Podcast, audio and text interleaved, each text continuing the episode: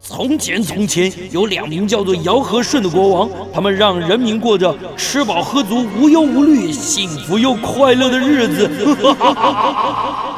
欢迎来到我的超级玩乐大帝国，在这儿，你可以轻轻松松吃喝玩乐，安逸享乐，快快乐乐，带着你那吃遍天下的樱桃小嘴，准备好你健步如飞的双腿，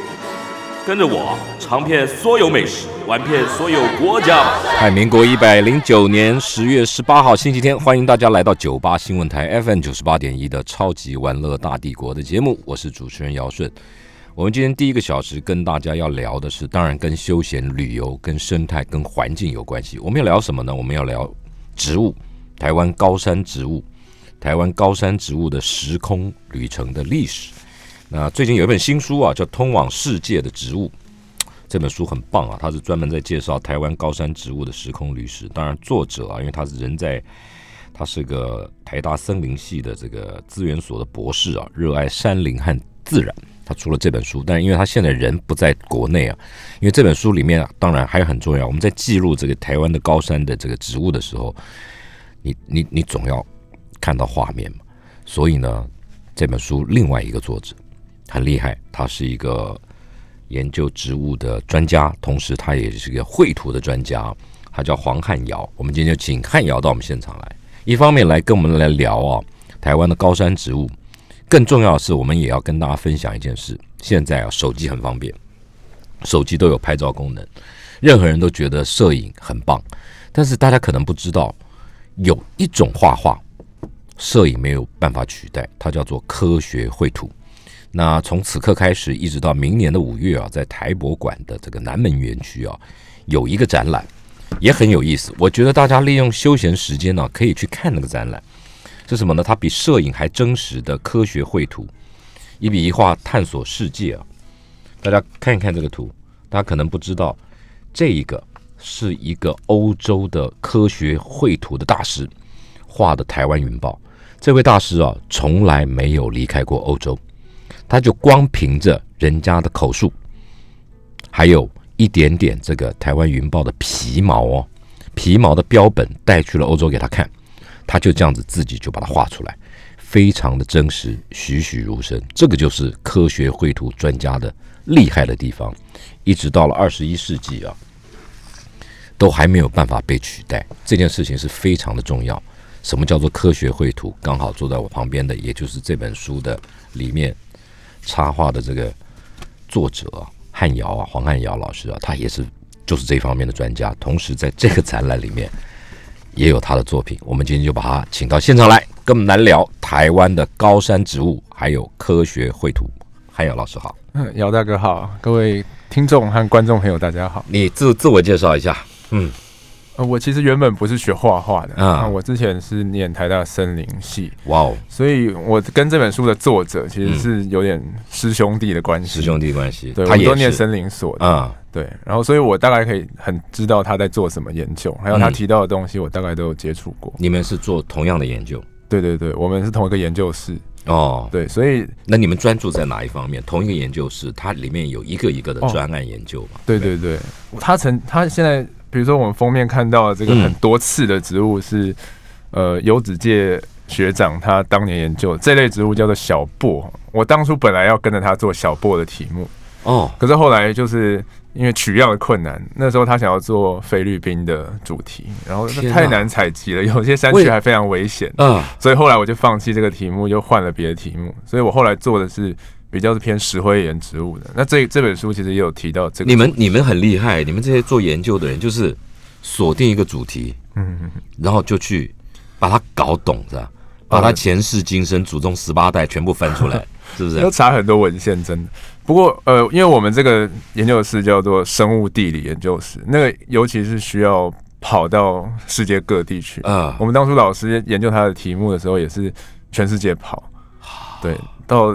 各各个像世界尽头的地 方真去的采耶集他的小草，这样子。真的啊，对比如说你今天设设设计一个题目叫《阿富汗里面的仙人掌》之类 的，那那是不是也要研究？对，比如说你你要就得研究去了嗯沙漠地区的植物的演化，你可能就真的得去那边，要不然你采不到样本，一定要去采到现地的样不本。是那飞机飞过去是一回事啊，那里战火啊、哦战乱啊，对对对，对有不些对有些采集真的是危险那还要有人熟门熟路带你去啊。哦，这个一定要要联络好，那当地的研究者才你，要不然你自己找真的是你不太可能找得到这精准我地我有找时候到我有你时候要搞不懂哦，你们你们这些专家学者，就就好了啊，就像你刚刚讲，这这这这这什么东西啊？这个叫什么什么？哦，这个植物其实如果你常爬山的时候，常会碰到，因为它都会刺到你，刺到你。它嗯，是一种高山植物，叫小檗。那个薄怎么薄就写啊是墙壁的壁啊，把下面的土改成木，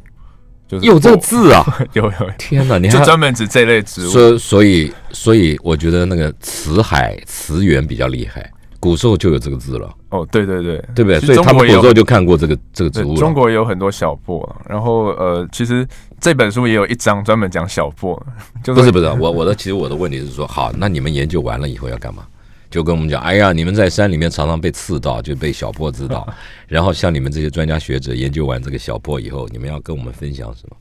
哦，其实我们之所以要全世界去采样，然嗯后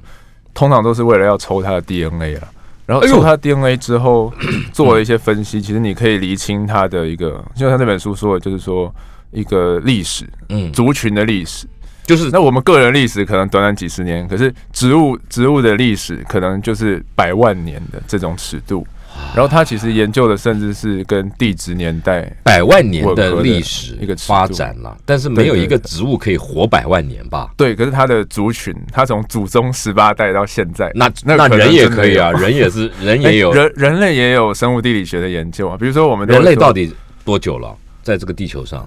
人类也植物几千万年，对人类是呃人类大概几百万十年，对对对，还是几十万年而已？几十万年的这个尺度，真的啊然后我们都会说，比如说人类从非洲出来，这样嗯这个其实就是一个生物地理的研究。 OK，那你必须要去非洲挖到化石，或者是要取到某一些样本，你才有可能讲出这段历史。那那那我那们你现在只是把对象换成植物这样。那前面已经有先圣先贤啦，我们还要再去做同样的事吗？哦，可是其实你们这还在研究的题目还很多了。你们这你们这些人就瞧不起别人研究，就是他讲得不对，我要重新来一次。呃，有的时候确实有机会可以推翻前人研究，但对是其实有很多时候是前人提出一个假说，我们后人印证这样，因为那个每一个都是很费时费力，啊就是啊耗耗金钱，然后技术可能近期近年才达到这个技术，你才有办法做这 而样，且还要经费啊，这对经对费对哪里对来啊？这个很重要。不是，就是说我一个台湾研究工作者，我跑去研究阿富汗沙漠里的小 破，这这这没有经费会给你的嘛，对不对？你一定要跟我们处在的环境有关，他才会争取到这个费用嘛，对不对？对对对，就是说，如果你可以厘清全世界某一类植物它的亲缘关系，然后嗯梳理出它的历史，哎、搞不好会让我们对整个地球的，比如说气候变化啦，或者是嗯环境的变迁是有所了解的。嗯哎、这样这样就有说服力。啊、这样就也许有机会争取到预算。 对对对对对，真的啊这就是生物。那这种预算都从？哪里来？一个国家，对不对？嗯，国家可能什么往往文化都是部啊、教育部啊、科技部啦科技部啊， 对对对。对不对？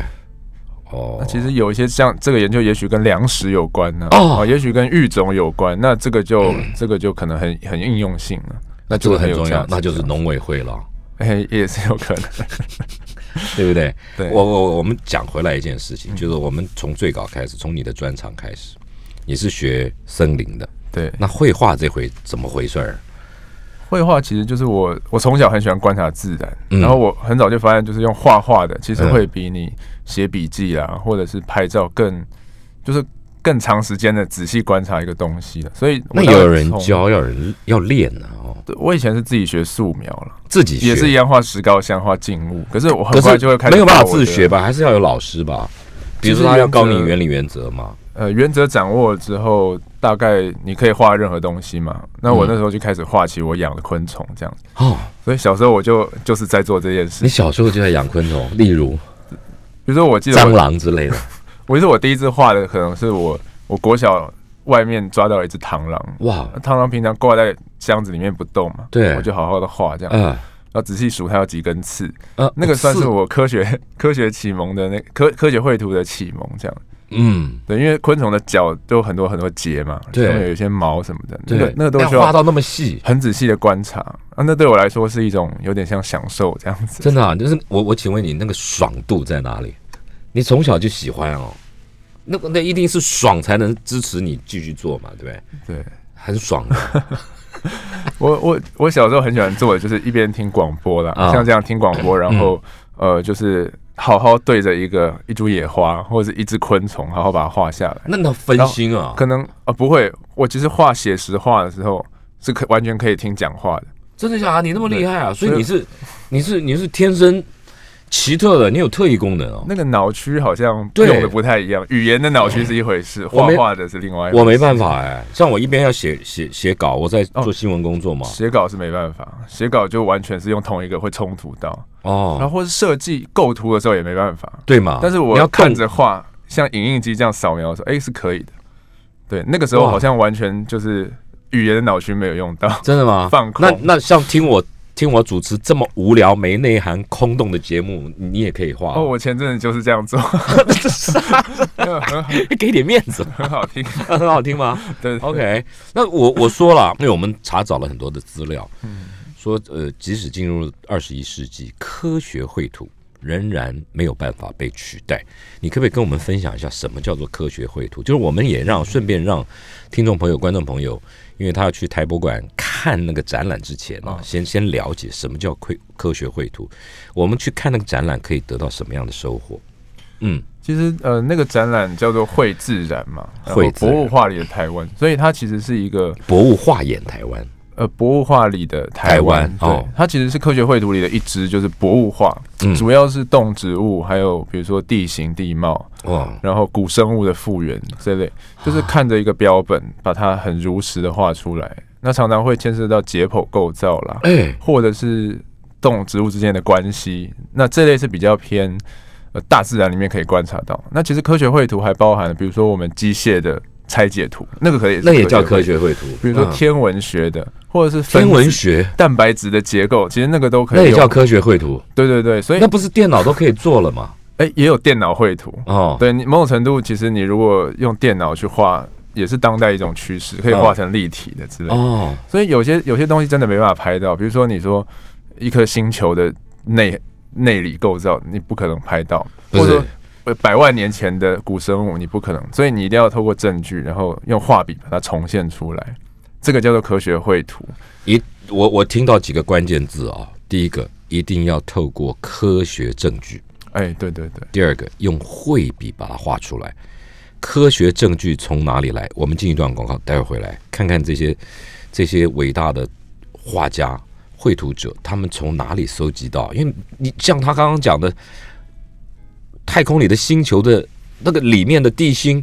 谁看过？你你乱画也没人知道啊，对不对？也不知道真的假的。待会儿回来。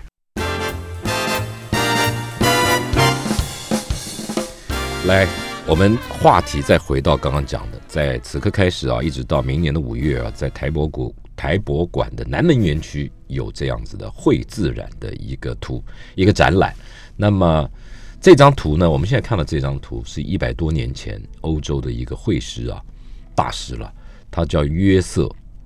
Waldorf Joseph Waldorf，他画他没有离开过欧洲哦，他就靠靠着皮毛的标本。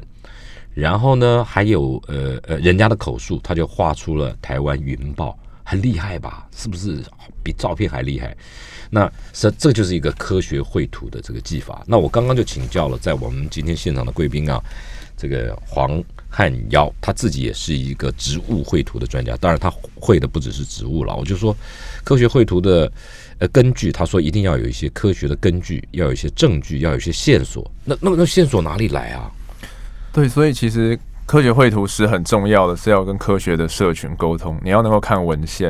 然后你要查资料，去看标本，或者到现地去采，就是采样、拍照这样子。还要拍照？就你收集了很多很多参考，你回来才有办法重建你的画面这样。天呐，所以比毕卡索厉害 啊，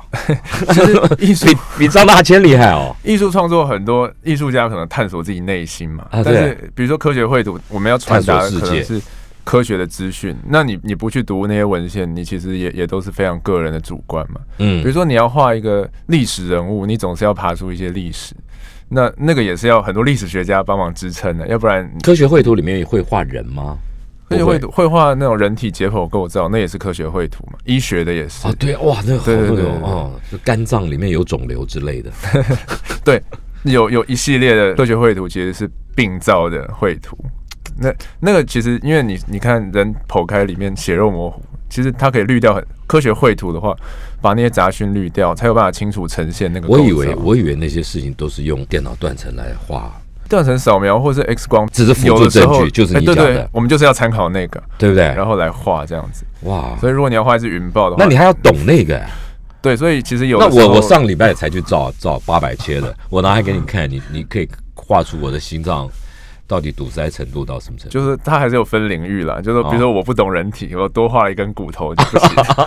我我里面最好是有骨头 的，心脏里面。好，所以是根据这些证据到处收集。对对对，嗯就是我们要能够去查资料，能够听得懂这些东西。嗯，所以有的时候科班生可以画的非常非常好，嗯可是他在科学的门槛上不一定能够跨过去，因为有时候他没有办法知道一些科学的的资料怎么阅读这样嗯子。嗯对，所以我们算是有点跨领域的一个一个一群人这样子。这种人应该不多吧？对，其实台湾现在还在画类似这样的画的也不多，大概大家都认识这样一个小圈圈。真的啊，对，那我觉得那是你近们就年近寡年占近年有很多那种动植物绘图的需求，就是嗯大家会很关注环境，嗯，然后到野外想要认识。有的时候那个照片很多，但是一张画有时候可以就是把很多故事带进来。对，嗯所以像这本书里面，虽然说它不能算是多么严谨的博物画传统的的画，但嗯是、呃，其实它也都是算科学绘图的精神啊。如果你嗯去爬文山，哦字文字是你学 长，对对对，然后图案是你，对，那所以我就要看懂这些文字，哎我知道它背后的故事，才有办法。而且你用图把它表现出。他随便讲一个植物，你看马上可以画得出来哦。哦，对，他他就要列一堆名录，那我就要去查那个植物的资料， 就要查很做前置作业他其实很给你不长就得了，还要你自己去查啊？呃，如果他有照片，他会给我做参考。嗯那我也不可能完全照着照片画。我请问你，那他就用照片呈现就好。既然他已经有照片，他就用照片呈现就好。为什么还要用用绘本、用绘图来呈现？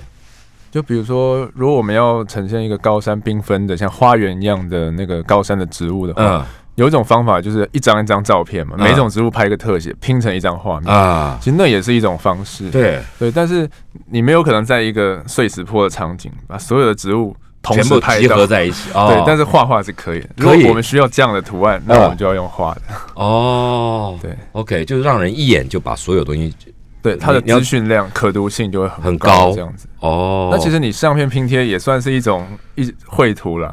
也就算也是其实都是需要后置组合的。那嗯只是我们是用一体成型的画图。那你现在画一个画出来植物，你大概要花掉多少时间？哦，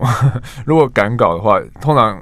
应该说查资料会非常的久了。嗯，那比如说我学长他要发表一种植物，我们现在现在其实还有科学绘图的应用，就是比如说你要发表一个新物种，嗯那他就会需要一张图板。嗯那比如说他给了我一个植物的图板，嗯好多好多照片，那我我要把它构图构图构成一个草图，然后再好好把它画出来，这样可能就要两三天，一个哦黑白的。啊，黑白的就要两三对天，，那如果还要上色，那也许还要更久这样子。你还要去考据它的颜色到底怎么回对事？对对对对，哦，那有没有人来 challenge 就挑战你们或批判你们？就说哎呀，你这你这你这汉瑶那什么东西，那画那那普龙宫的那乱画，那真的会不蛮会？蛮常碰到这种。真的就是说吗？谁会谁有资格或谁会挑战你们，或是批评你们，或是检讨你们？因为我们也不可能就是所有的植生物都了解，嗯我们我们也是收集资料，所以有的时候，比如说我们画一张图会有，呃，比如说业主请我画，他会请审查委员来看你有没有画对嘛？那有的时候会有这种非常神奇的错误，比如说，哎、这边的地质啊，这个石头颜色不对啊，哦或者是说，哎、这个生物它在这个环境不会出现，那你可能比如说。之前我就碰过，说我画一只穿山甲，他就说，哎、这个穿山甲可能不会在这么陡的坡面， 你可能要把它画平一点。合不合 理？呃，这个就合理啊，因为他合是理他他是是研究的专专家家，哦那你必须要听，那你就得改。哦，对，所以有时候，哎、这只豆娘不是停在这个位置，那你就要把它挪位置。哎呦，那前两天动物园出现一个新闻，食蚁兽母子两个逃出逃逃走了，你知道吗？哦，真的，对，然后最后那个那个透过闭路电视把那个把小孩子找回来了，妈妈不见了，啊，妈妈不见了。他然后他们就寻水道，而且看到第一个画面是妈妈背着小孩一起逃出动物园，哦好有趣哦。就小孩没逃走小小孩被抓找回来了，啊，对，那这种东西，下次来画个十亿的时候来看看，开玩笑。。跟城市的互动好，那我们就讲回来了。那个那个展，这个展览你你你有参加，你你好不好看啦、你觉得？哦，我觉得非常精彩。嗯，你也有参加，你你画了什么？呃，我画的是一种叫做树凤蝶的保育类的凤蝶，就画蝴，蝶你就展一个碟，就展一幅。那那一嗯幅可能包含它的卵啊、幼虫、蛹、成虫啊，然后雄蝶、雌蝶，全部都要画出来。仿花的样子，就是呃，一张画里面包含很多资讯了。我我们从一个呃观展者的角度，你觉得我们嗯爸爸妈妈或者我们一般人去看了这个展览，你觉得可以提供我们什么样的收获？哎、其实我就想到我小时候，我看到很多出版品上面有人在画画，嗯，画那个动植物这样做笔记，我非常非常向往。欸真的啊，，对，然后就是呃，比如说一个很精细的素描呈现在那个书上，啊，那小孩子会觉得说我我也想画画看。心向往之。对对对，那其实真的啊也许他就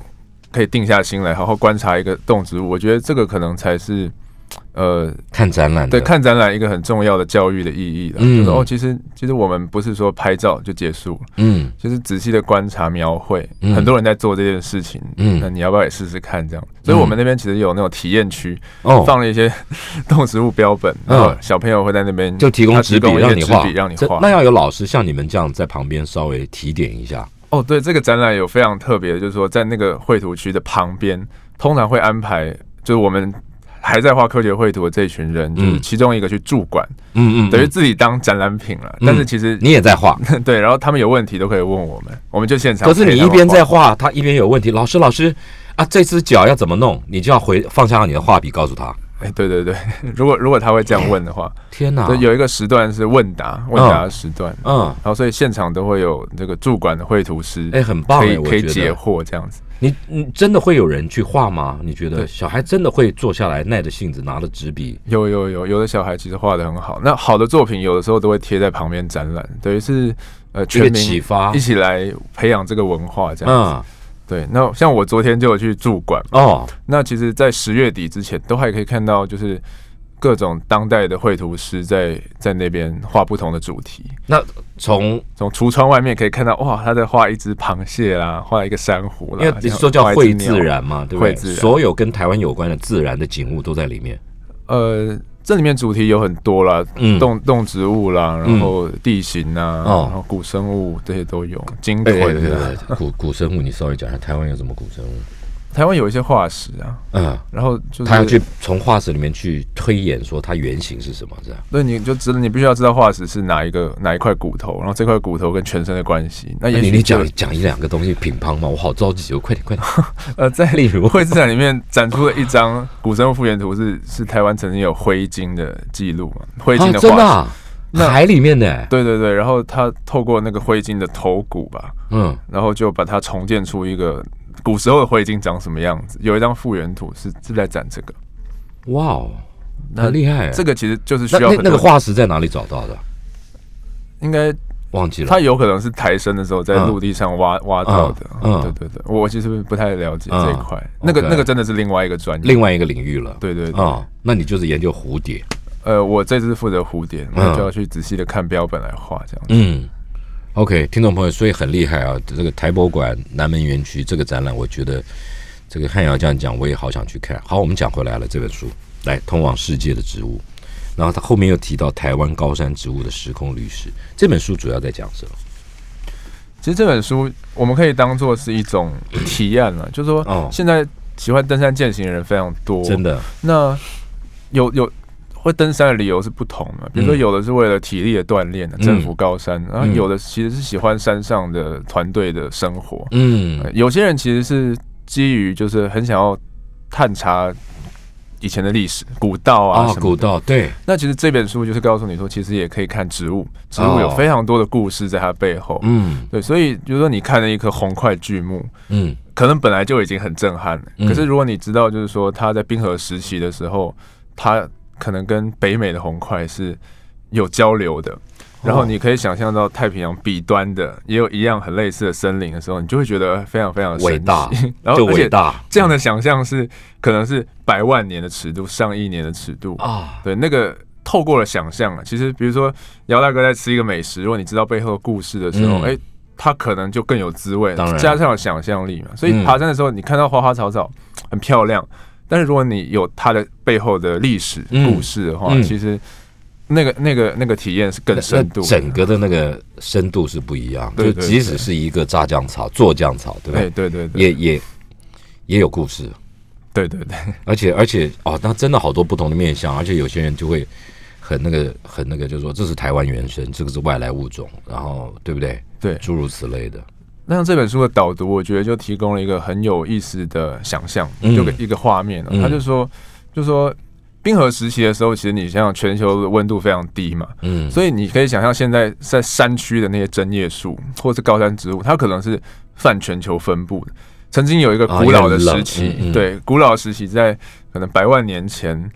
全球是这样的植群状况，都状态在都在嗯低低就是低海拔。但是当现在气候回暖嘛，嗯这些生物都退缩到高山上，变得很破碎零星的。嗯，可是它的植群的状况，或者说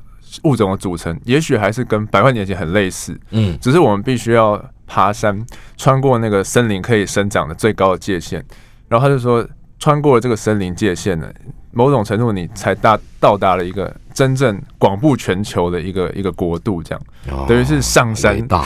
你就可以触碰到一个很很巨大的时空的的嗯的转想换象，这样子。嗯，对，那就是所以通往世界是这个意思。哦你透过想象力，就说哇，这个不就是冰河时期的样子吗？嗯嗯那个时候，嗯你当你站在雪山圈谷说哇，啊原来台湾也有冰河的时候，嗯那个感受是非常不同的。 OK，好，我们再进一段广告，待会回来啊，汉瑶就有这个带了他的图图作品，我们从作品来印证，顺便来跟我们讲这些植物背后的故事。好，待会回来。来，我们继续跟生态插画的专家，同时他也是大学社区大学的讲师啊，这个黄汉尧老师啊，聊高山植物，台湾的高山植物，因为通往世界的植物有一本新书，那它里面这个书里面的很多的植物的样态都是汉尧老师画的。来，我们就跟着你的这个来来来认识一下台湾的植物吧。嗯，这个是什么？这个就是我们的台湾的快木林的景象。哦，那其实台湾的这个针叶树很多是分布在中高海拔嘛。嗯，那其实我们远望一座高山，那个云层飘过那那一层，那大个概是山兰，对，差不多。多是一千八到两千三左右这个高度，嗯就是云层的分布，所以可以想象这边的植物等于是泡在一个云雾里面。哦那你到里面就啊都是雾气，其实你远观它是云， 你可能就在一朵云里面啊。啊，看不到树，对，所以那个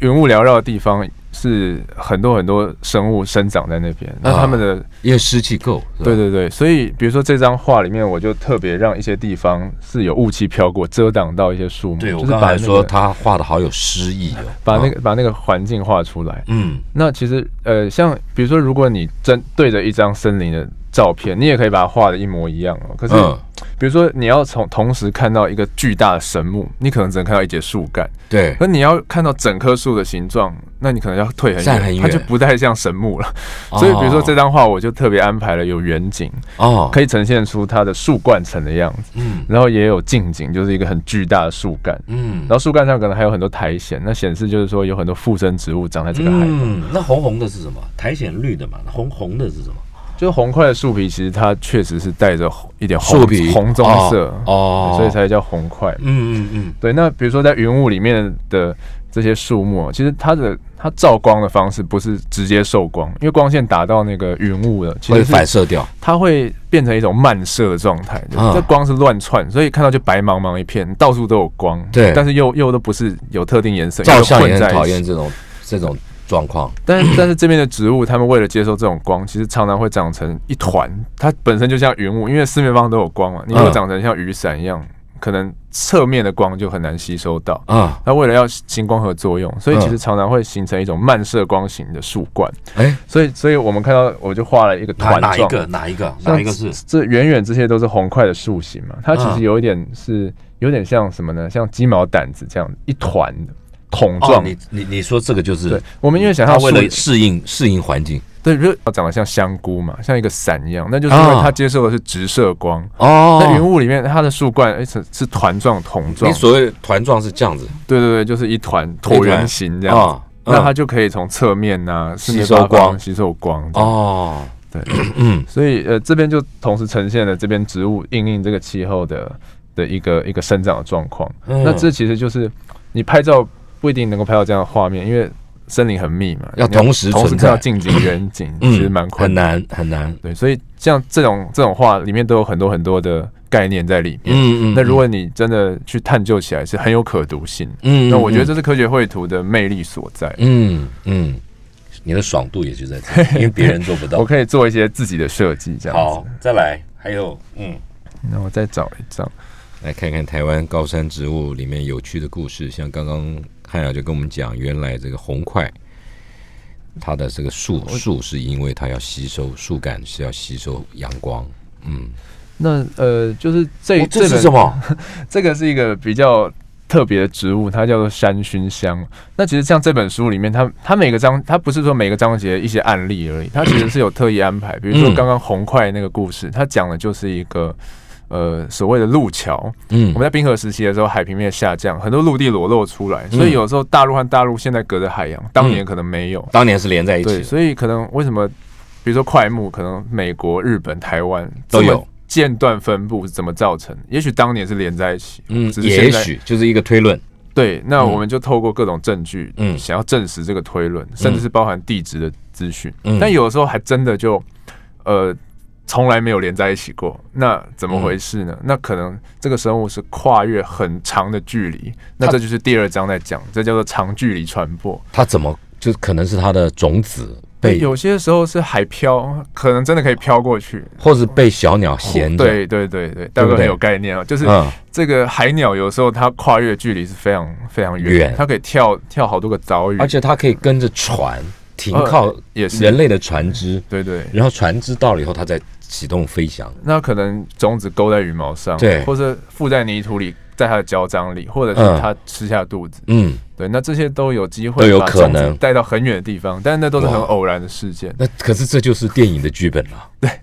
《侏罗纪公园》不就是这 样子，对不哦，对？那个可能是对人人人去研究一个跨跨时空的东西。嗯，那比如说这个植物就是山熏香，它其实是一种很像香菜的植物，它也是香菜那个那个家族所以伞形科它家不是族，木，它是它是草。小草，但是我把它画的还对你好像像还你蛮画的好像树哦。我这个它背景是雪山的黑森林。哦那因为哦，那是森林。如果你去雪山黑森林，就会发现每一棵树非常笔直嘛。然哎后为什么？为什么？为什么？呃，因为我问了三次。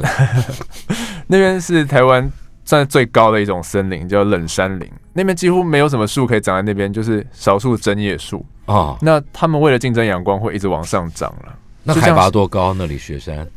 那就是已经三千了。哦，OK。对，嗯三，千多，所以然都后是笔直。对对对，那旁边有一个三六九嘛，三三千六百多，嗯， 对，呃，三三六九三种，然后呃，嗯那个黑森林几乎都是笔直的，嗯然后这个草其实非常非常矮哦，大概大概我不到我一根手指那么高，嗯所以我幻想了一个非常神奇的画面，对对如果有一用它个做针前孔景摄影机放在草丛里面往对上拍，也许对可以拍到这样神圣的画面，也许对，因为因为这个这个它的花，我觉得很像那个星星的光芒啊哦。对，然后这是我我和游子界共同指导老师他的、嗯他的题目，他的博士题目。哎呦，对，这个山熏香其实它分布在比较是南半球，他怎么写山就山林的山对山，然后熏熏就是熏是熏风，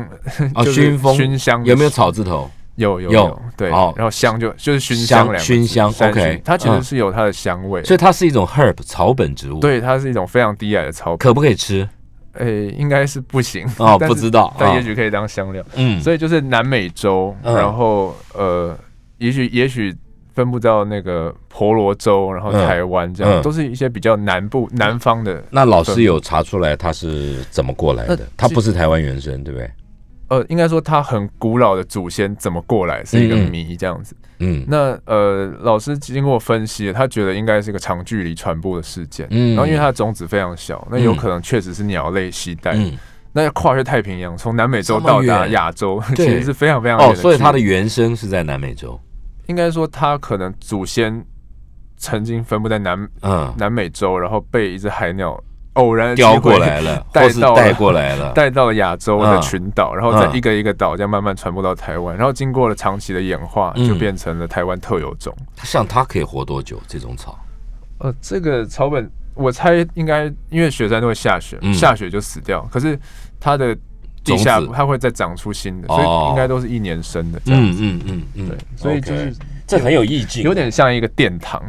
因为那个每一根冷杉都、都是像那个嗯这是你神殿里的，的这是你的 柱子想象，对你这有想你有想要这样表现它，对，那所以其实这个就有点像艺术上的想嗯法，嗯，对，但是但我觉得是植物我觉的得形态还是这个摄影要正怎么做到？你知道吗？这摄影是怎么？因为我你我得我我拍照还可以啊，这个摄影要怎么做到？你知道？就要用广角带 macro，确哦，对，因为可能鱼眼镜头或者是鱼眼会变形，哦对，要广角，然后还要带 macro 才能够拍到细节，哦，然后后面那个东西对对。但是然后可能又得放在麻地烦表，对，就放在地上。光一个相机就比它高了，对对对对可能对要用埋在土里，对对对对，要埋在土里。然后然后，可是后面的景深太浅，所以你还要解决这个问题。嗯，嗯因为你你要前面要清楚，后面一定模糊嘛。那你现在是前后都都清楚，哦那这个就是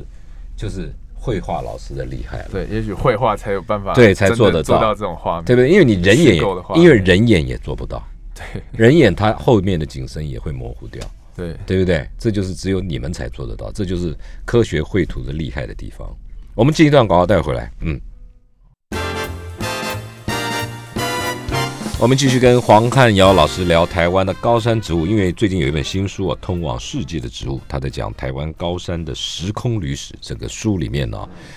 有汉尧的学长，他叫做游指架老师有，有有纸借，游子介老师啊，他他他的这个这个研究，然后呢，汉尧呢去把它绘出来，然后对照这个图文啊，你对台湾的高山植物会有更另外的这个想象和更深的认识。来，这个图是在讲什么？哦，这本书其实每一章都有特别主题哦。那有一章叫做“台湾代表队”，台湾代表队，对，嗯哇哦台湾代表队是什么？就是最能代表台湾的植物，哦，那哎呃，这个我好好有好最能代表。最哦，对，那这不能乱哈拉的在。哦在。生物生物地理上面，其实我们说这个特有种，嗯台湾特有种其实是很多的，很多，尤其是高山上，几乎每一种都特有种，都是台湾特因为有。在高山隔离很久嘛，它一定会形成独特的样貌。嗯，对，，可是它如果是特有属的话，比如哦说这一类植物，因为比如说特有种这种块木，美国可能也有块木嘛。那虽然它这一种是特有种，可是界门纲目科科属种，，对对，就就是是种之上是属，属对对就对难了。那块木属可能全世界都有，那红块可能只有台湾有。哎，可是有没有哪一类植物是全世界找不到这一类的？只有台湾有 就只有台湾真的有吗？就非常非常稀少。特有种很多，特有属我们找来找去就找到四种，真的假的？四四个属，嗯但是又一个一个被踢出去，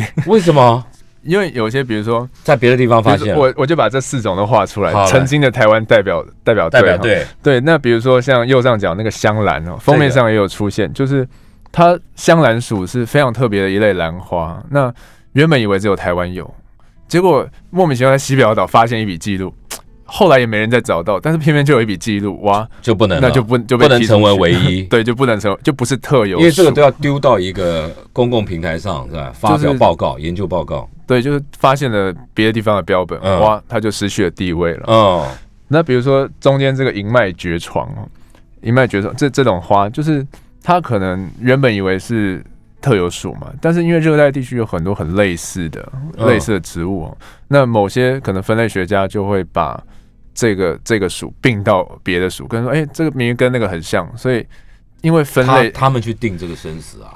对有的时候你会觉得说这两类植物明明就很像，那你可能就会把它合并， 嗯，呃，或者是说差异不大就合并，那一合并就消失了 特有属的地位位就啊没了。对对对，哇，所以也也被踢出去。那怎么行？那比如说第三个最下面那个玉兰草，那可能也是因为就是在分类上面，它跟另外一个叫蛇根草就也蛮像的，所以最后它被并到蛇根草，哇，瞬间就失去了特有属的地位。本来没有，本来本来大家觉得也说不它过是这一这个十几二十年的事，是不是？呃，就是近期的研究把它提出去。对对对，嗯那通常是分类学家或者是分子亲缘就觉得，哎、它跟那个其实关系蛮近的、啊，并起来，那一并之下，它就不是特有属了，常常是这样。那现在就剩下唯一一、唯一一种、嗯唯一一个属，嗯，就是最大的这个叫做华参。怎么写？华参是人参的参啊，或者说就是参加的参也可啊以。啊华就中华的哦华， ，OK，华参这一属真的就只有台湾有。这什么东西？它其实是在中海拔哈，就是说，比如说你去走那种中海拔的步道，嗯你偶尔可以看到一颗两颗，它不会成林。那它的叶背是白色的，所以这本书里就很诗意的描述，就是说你有的时候可以在中海拔的森林碰到一颗孤独的花生，然后你低着头走，看到它银白色的叶片，嗯抬头看就是一颗花生哎，。这个文字好好有那对，种我画面啊。我学长其实文笔还蛮好的。嗯对，那华生真正跟它最像的是在热带美洲的一个叫竹参，竹参的这一类植物。竹所以怎么写？就是蜡烛的烛。哦，竹生。对，这个、嗯这本书里也有竹生的图了。那所以就是美国美国学者当初看到哇，台湾居然有跟竹生这么像的植物，嗯跨越了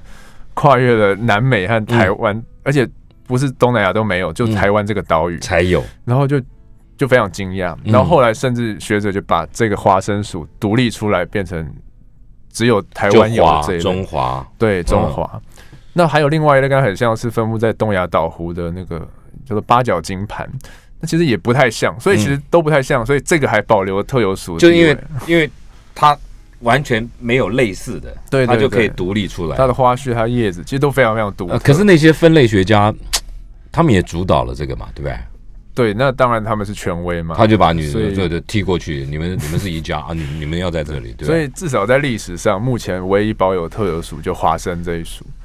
这对这么所以多真几正千万种植物，结果只有一个，对对对，台湾这么多植物哈，就剩这一这一类，嗯，当然这一类也就这么一种，就是花生。所以、比如说你去走瓦拉米古道了，去走中海拔，可以注意一下有没有长得像这样子哦、这叶片像枫叶一样哎，你分裂。你这样我就突然想到，你很累 哎，就你今天三五好友约你去，我们去爬个 山，走个哦还要步道。你像你这种这种这种兴趣的人，就一直盯着这个路上，你不小心撞到头 哦。 对我是有点走火入魔，我我对不很对难想你象会山不上会可不可以，我我很难想象去山上不看植物这样子。会不会会哈？对你什么都想看一看，还想闻一闻、摸一摸。所以呢，要登山看植物是需要技术的，你不可以脱队， 对，要不然人家都走光适了。时的蹲下来站起来，那其实也是很累的。对对，贫血，这什么这什么？哦，好好看哦。哎，这个是最后带给大家一张哎，为什么你的图都是淡淡的哦？就是你你好像有一种情怀，就是那种一方啊面也是我是用有水彩了，有人家会透明很浓，嗯。哦，对对对，有人用那种不透明的，其实就像贴在纸上那样，是另嗯外一种质感。嗯那我是用水彩了，嗯所以其实它会有一点晕染的效果。嗯嗯嗯，对，那最后这张其实就是我们突破了森林界限上面看到的那样的景观你。还把地形拉出来了，嗯，对，那因为台湾高高山其实是有曾经有冰河，有很多很多冰雪积在那边，它会刮磨出很多圈谷像的地形，哦，就是像一个挖冰淇淋这样挖一尺，就会一个圆圆的山谷。哎，那那样的边坡，其实它不断风化会形成一堆碎石头，对，碎石坡里面其实有非常缤纷的的高山植物，哦在，夏季的时候真的就像花园一样。真的啊，对，但是呃，要把那么多植物聚到一个一个很画面，难当然还是要用画的啦。啊，对，那所以学长当初就列了好多好多植物，就说：“哎、你给我画进去，去， 对，给我画 进去。”哦对，然后然后呃，我来就来来，那个蓝色是什么？那好抢眼，对蓝色这个其实它叫龙胆了。龙胆，台湾高山有很多种龙胆，它非常非常小、哦，大概嗯就我一个指头大小。嗯，那阳光照射下来，它才开花；云云飘过去，它就合起来，真的假非常的？可爱。那龙胆，你你听这个龙胆有没有记得有龙龙胆青石蟹斑汤还？我只知道对对龙胆对石就它斑是一个中一位呃中中草药有也有用到龙胆了。哦，，对，那龙胆也是一种鱼啊，哎龙胆，对对对。嗯嗯，那它是特别艳丽的高山植物，为什么这么漂亮？就是因为它有面对强烈的紫外线，它必须要有哦很多色素去吸掉额外的呃这些射线，要不然哦，它是这个很容易原。因，对对对，所以高山植高山的花特别艳丽，特别艳丽。对哦，尤其你去青藏高原那种地方，哎，那都是原一些原来非常是这个漂亮原。因，你是说因为它必须跟紫外线怎么样抗衡？所以紫外线太强会破坏它的 DNA 啊，嗯所以它必须要用一些分子把它吸走。那吸收了特定的光，它就会呈现出特定的颜色。那那我请问你，那个斑斓的彩蝶，那些颜色有、有些根本是人类做不出来的颜色。对，有没那有个，又是另外另外一种事情，它可能是要警告你，或者它可能是要呈现。那它的颜色从哪里来？它身体里面怎么有这种色素啊？哦，有些是物理结构造成的，植物可能是化学结构，可是昆虫常常会因为表面的关系哦，嗯它不同角度反射不同的光，对所以它会一种变色对一种不对幻光这样啊子啊对，那个那个 OK 又是另外一种原理。 ，OK，这这这个黄的是什么？这个这个，哦，这这个叫做佛甲草啦。嗯佛甲草就是呃特别喜欢长在岩石环境，因为岩缝里面会长出来，然后这些植物其实都是夏季开花，它生长季非常短，因为嗯冬天就全部覆盖雪了。啊所以夏季就是繁花似锦这样，哦所以它这个就我就画它一路延伸到山谷里面这样，当哦做黄色的点缀。这个是什么？小那其实菊花不是，最，呃、如果是白色这个，这个这个确实是一种菊花， 哎、大哥嗯是不是小 菊花嗯非常有概念？对，它是它这一类叫赖肖了，它有很哦多很多丛花瓣，有点像雪球一样 OK 高山都一定会看到。哦，然后最右下角这个叫南湖柳叶菜啊，是台湾菜少数少数有文资法保护的植物。哎呦，对，南湖柳叶菜是鼎还要鼎大保护它哦。因为呃，它是一种就是只只分布在南呃，就是高山高山地区特定几座山的的的漂亮的花朵啦。嗯那我我猜可能是因为面临一些采集的压力吧。嗯那它当然也是就是有它冰河时期的身世这样子。哎，这些花因为在高山上，所以比较不容易被破坏，对不对？不容易。对，某种程度是这样。而且它比较不容易，会不会比较不容易消失？呃，但是气候变迁的结果可能会让这个高海拔生态系再往上移。可是，哎、我们它已经在山顶了，没有地方逃了，嗯对所以怎么办也许暖化会让它最后仅存的栖地消失，是有可能。有可能。所以我们有预测了，就是说，如果百五十年内气候一直上升的话，也许。它的它的分布地会越来越缩减，最后剩几个山头。那不是这个对于高山植物来说，是一种伤害。居然也是人为会影响到这么这么遥远的植物。可是这样物种不是有很强的环境适应力，它不会因为这个气候的变迁、温度的变迁、地形地貌的变迁而衍生出一种新的亚种，然后来抵抗环境。哦，因为演化的时间是需要非常长的，哦 那可能是几十万年的尺度。 那我们几十年内哦它完全无法应应的，哦所以除非它本来就具备这种抵抗能力，要不然 其实那植物界的植物界气候的变迁植物界的蟑螂是谁？植物界长，也许我们低海拔有一些草本植物它是非常强势的，嗯所以我觉得要通往世界哦。嗯，虽然说高山是一种，其实我们在城市里，你也可以看到另外一种，就是说透过当代的贸易的世界嗯传遍全球的，这也是一种通往，但是它的时间尺度可能是近二十年。因但为是因为为了要提供 也是可以通往世界提供人类欣赏，所以就会有很多种子在那边或者是交易。或者是意外的嗯带进来，然后无可无法控制也是有可能。 OK，对，那所以这跟气候变迁一样，就是外来物种也都是另外一种问题了。嗯对，那那就是呃，探索台湾高山的这种、